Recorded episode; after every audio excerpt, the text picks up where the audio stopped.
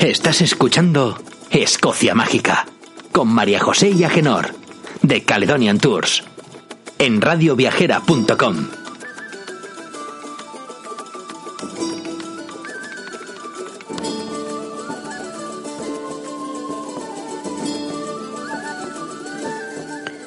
Escocia Mágica, el programa para los amantes de los viajes en Radio Viajera.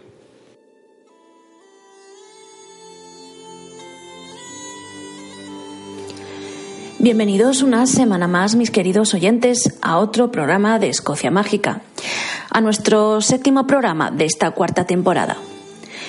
Continuamos en este programa con las aguas y las costas escocesas, como se ha indicado ya para conmemorar estas mismas para el año 2020. Como en programas anteriores, hoy os hablaré de tres hermosos lagos escoceses.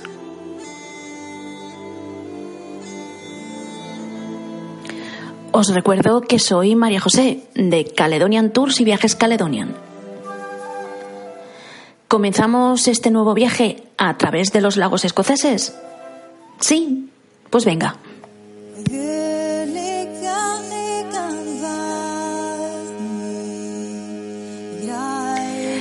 Hoy os hablaré primeramente de los Catrín, en este caso en los Trossard.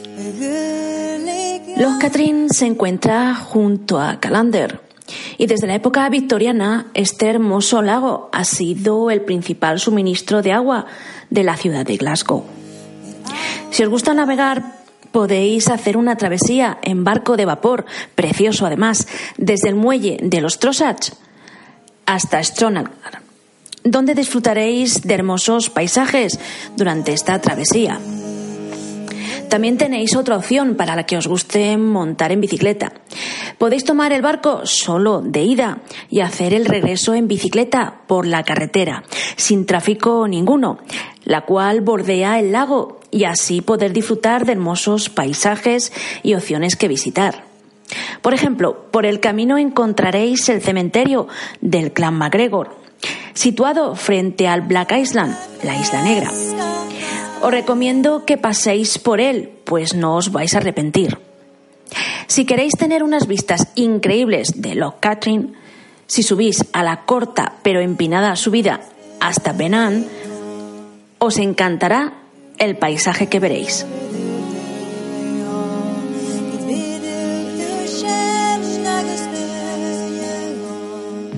Hoy os traigo también el lago Leven. Este lago, deciros que es el mayor lago de las tierras bajas de Escocia. Este lago se encuentra en Kinross, en Perside. También os puedo comentar que está enclavado a la sombra de West Lomond y Bishop Hill. En este lago podréis ver Castle Island, donde María Estuardo, si sabéis, reina de Escocia, en 1567 fue encarcelada. En la fantástica ruta de unos 21 kilómetros de este famoso lago, podréis descubrir y conocer fantásticos establecimientos donde podréis comer, como por ejemplo Leven, en este caso Leider, The Boats House, Leven Lock y otros muchos más. Y también tenéis otra visita que no debéis dejar de realizar, que es la visita al centro de visitantes de la RSPB en el Lodge Leven, donde miles de aves migratorias anidan en otoño y en invierno. Os aseguro que verlo es increíble.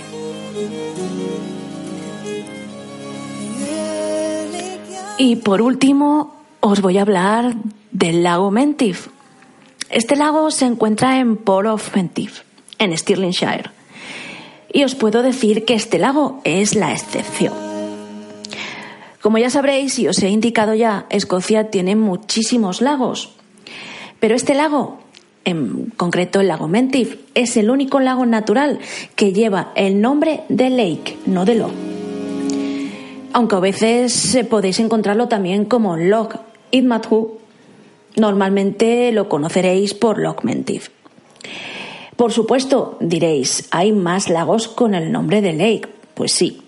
Podéis encontrar otros muchos lagos en Escocia que llevan el nombre de Lake. Por ejemplo, Lake Louise, Lake Marshall, Lake of Hursel y otros muchísimos más. Pero he de deciros que estos otros lagos son todos ellos artificiales. Comentaros también sobre este lago que en esta zona, en su época, por supuesto, buscó refugio María Estuardo, reina de los escoceses. A veces este lago se utiliza para torneos de curling, ya que al tener poca profundidad se congela con facilidad. Y por último os puedo decir de este lago, más en concreto para los amantes de la cocina, que la escuela de cocina Nick Nair se encuentra en esta zona, más concretamente en Porth o Mentif. ¿Qué os parecen estos lagos? ¿Los conocíais? ¿Conocíais sus historias? Si los conocíais, os animo a enviarnos un email a info.caledoniantour y contadnos algo más sobre ellos. Y si no los conocíais, podéis igualmente enviarnos un email a info.caledoniantour.com y contadnos qué os ha parecido. Pues bien, después de hablar de estos lagos, y si os parece, es hora de nuestra sección de inventores escoceses. Hoy os traigo a un hombre muy especial, a Robert Stirling.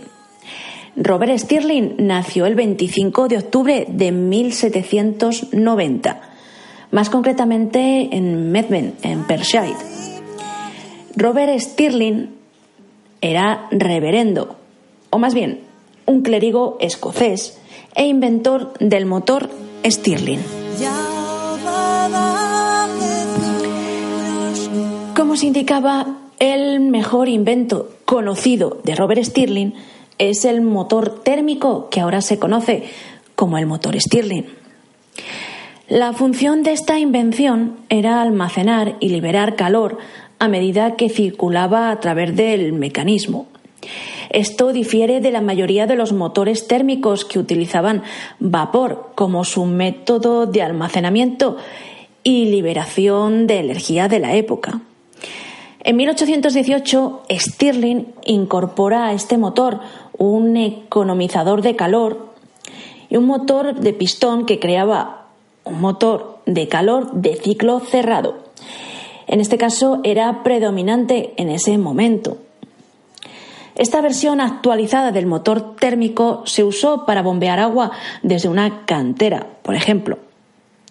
Comentaros que el motor térmico de Stirling podía funcionar bien pero estaba limitado porque sus metales eran débiles, en este caso los que se disponían.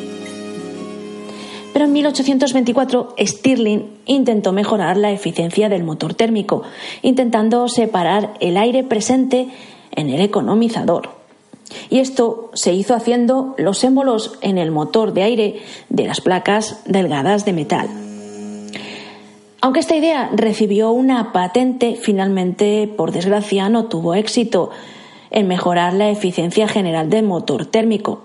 No digamos que fue un fracaso total, pero bueno, no tuvo tanto éxito como él pensaba. En 1840 Stirling recibió, gracias a Dios, otra patente para el motor térmico, luego de modificar el diseño en un nuevo intento de aumentar la durabilidad del mismo. Las mejoras agregadas por Stirling incluyeron la adición de barras o placas en el pasaje a través del cual el aire caliente viajaba a la sección fría del motor.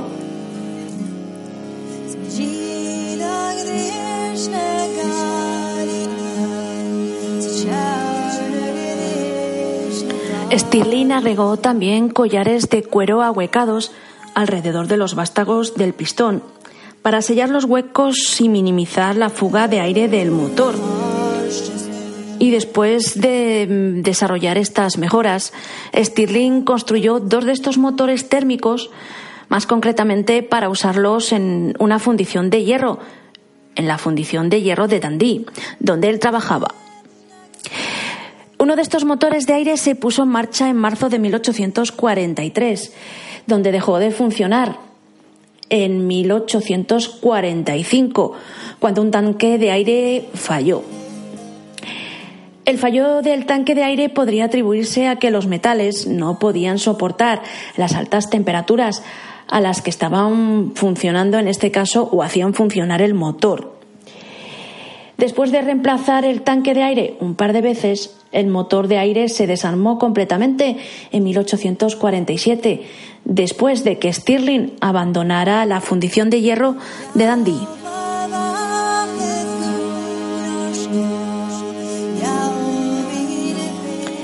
El desarrollo de Robert Stirling del motor de aire caliente fue en parte motivado por la seguridad. Su motor fue diseñado para fallar mucho menos, catastróficamente, que los motores de vapor de la época y obtener una mayor eficiencia. Aunque el motor Stirling rara vez se usa hoy en día, parece ser que su capacidad de movimiento perpetuo continúa atrayendo el interés de instituciones de investigación, como el Laboratorio Nacional, los Álamos y la NASA. Stirling eh, murió el 6 de junio de 1878 a los 87 años de edad en Gostick, en Ayrshire.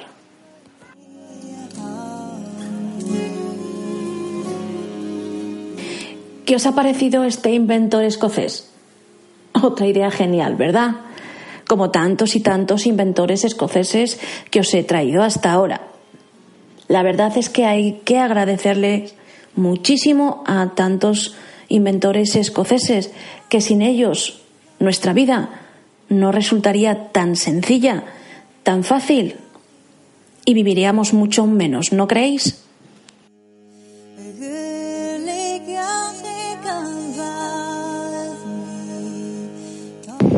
Y bueno, hablando de ideas geniales, ¿qué os parece si pasamos a nuestra sección, como idea, de nuestras recetas escocesas? Hoy os traigo lomo de venado con verdura y cebada.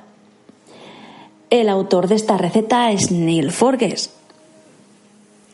Y es, os aseguro, deliciosa. Así que ánimo a anotar los ingredientes que os voy a dar. Necesitaréis 450 gramos de lomo de venado escocés, ciervo o corzo, 200 gramos de cebada perlada lavada en un tamiz. Necesitaréis también una col de saboya o su equivalente en verduras de primavera, lo que podáis conseguir. También necesitaréis tres bolitas de mantequilla, algunas hierbas aromáticas como por ejemplo el tomillo, Necesitaréis sal y pimienta y un chorrito de aceite de oliva.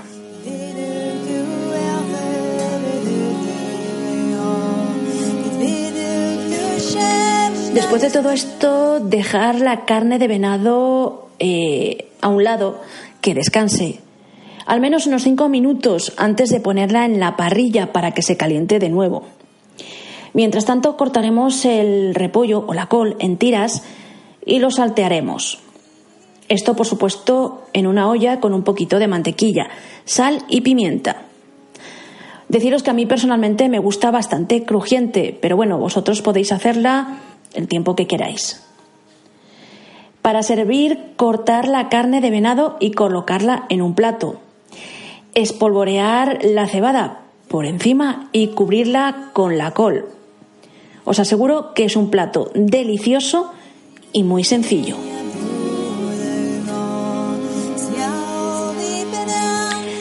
¿Qué os parece esta deliciosa receta? Muy rica, ¿verdad? Pues os aseguro que para los amantes de la carne de caza, esta receta será una receta indispensable. Y hablando de indispensable, es indispensable para nosotros ahora que pasemos a nuestra sección de clanes escoceses donde os hablaré del clan Bruce. Deciros que la casa Bruce es un clan procedente de Kincardine. En Escocia, en el siglo, en este caso XIV, se convirtió en casa real, con dos de sus miembros como reyes de Escocia. El apellido Bruce proviene del francés Bruce o Bruce, derivado de las tierras ahora llamadas Bris, Francia.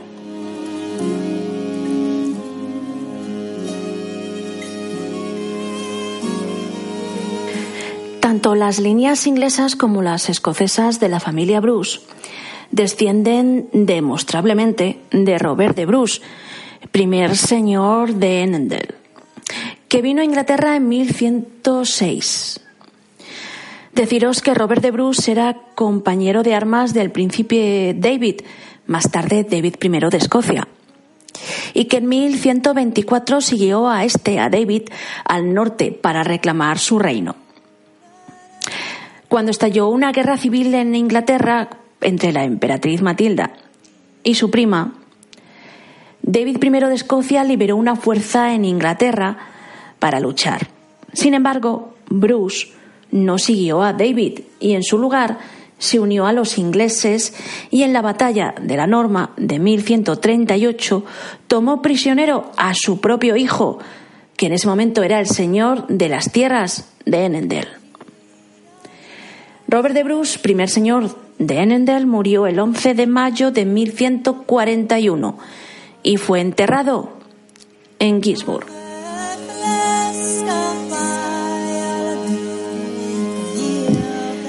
Comentaros que en Escocia mm, hay muchas casas y muchos castillos que pertenecen a este clan. Por ejemplo, os diré algunos.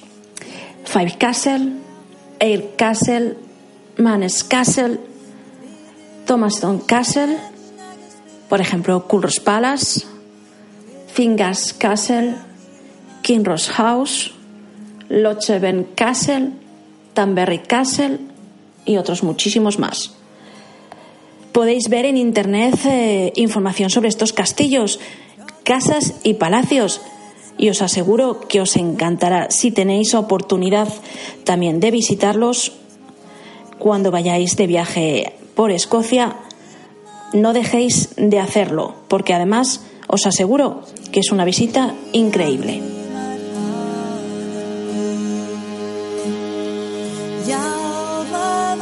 Y por último, comentaros sobre este clan que el tartán del clan Bruce es de color rojo, verde bosque, blanco y amarillo. El diseño principal y más popular del clan Bruce es el diseño moderno. En este caso, los nombres de la familia asociados son muchos. Algunos de ellos son Radolf, eh, y hay otros muchos más. También existen versiones antiguas del tartan y más desgastadas. También las podréis ver en internet y veréis que además es un tartan muy peculiar.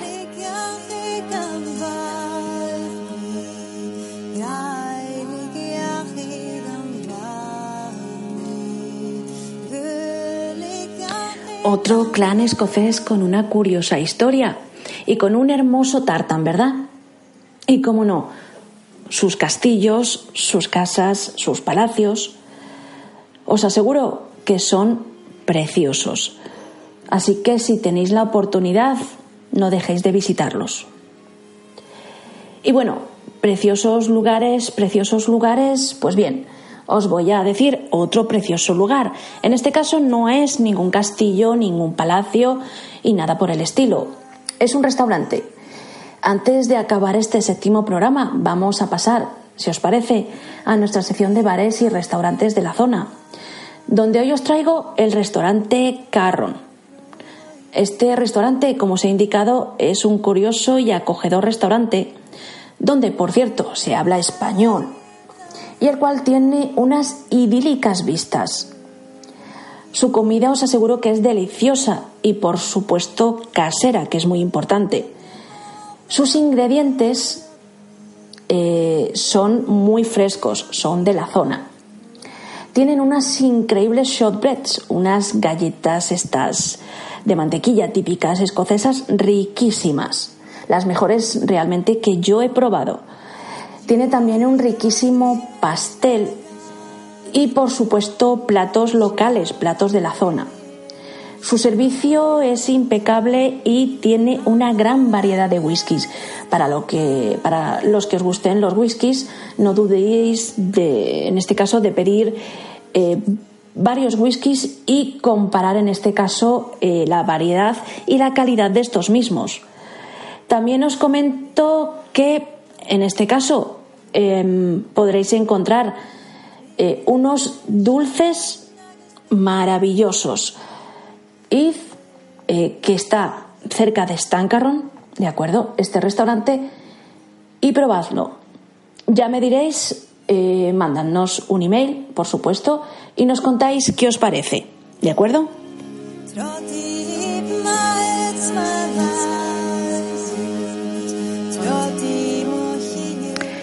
Queridos compañeros de viaje, este séptimo programa está a punto de finalizar.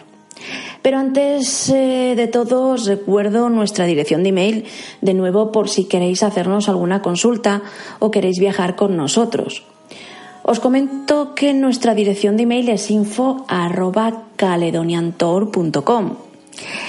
No podéis faltar la semana que viene. Os traeré el octavo programa, un programa lleno de historias nuevas y de magníficas recetas. Así que os espero en nuestro siguiente programa, donde podréis escuchar y descubrir nuevos lugares y maravillosos. Así que no faltéis.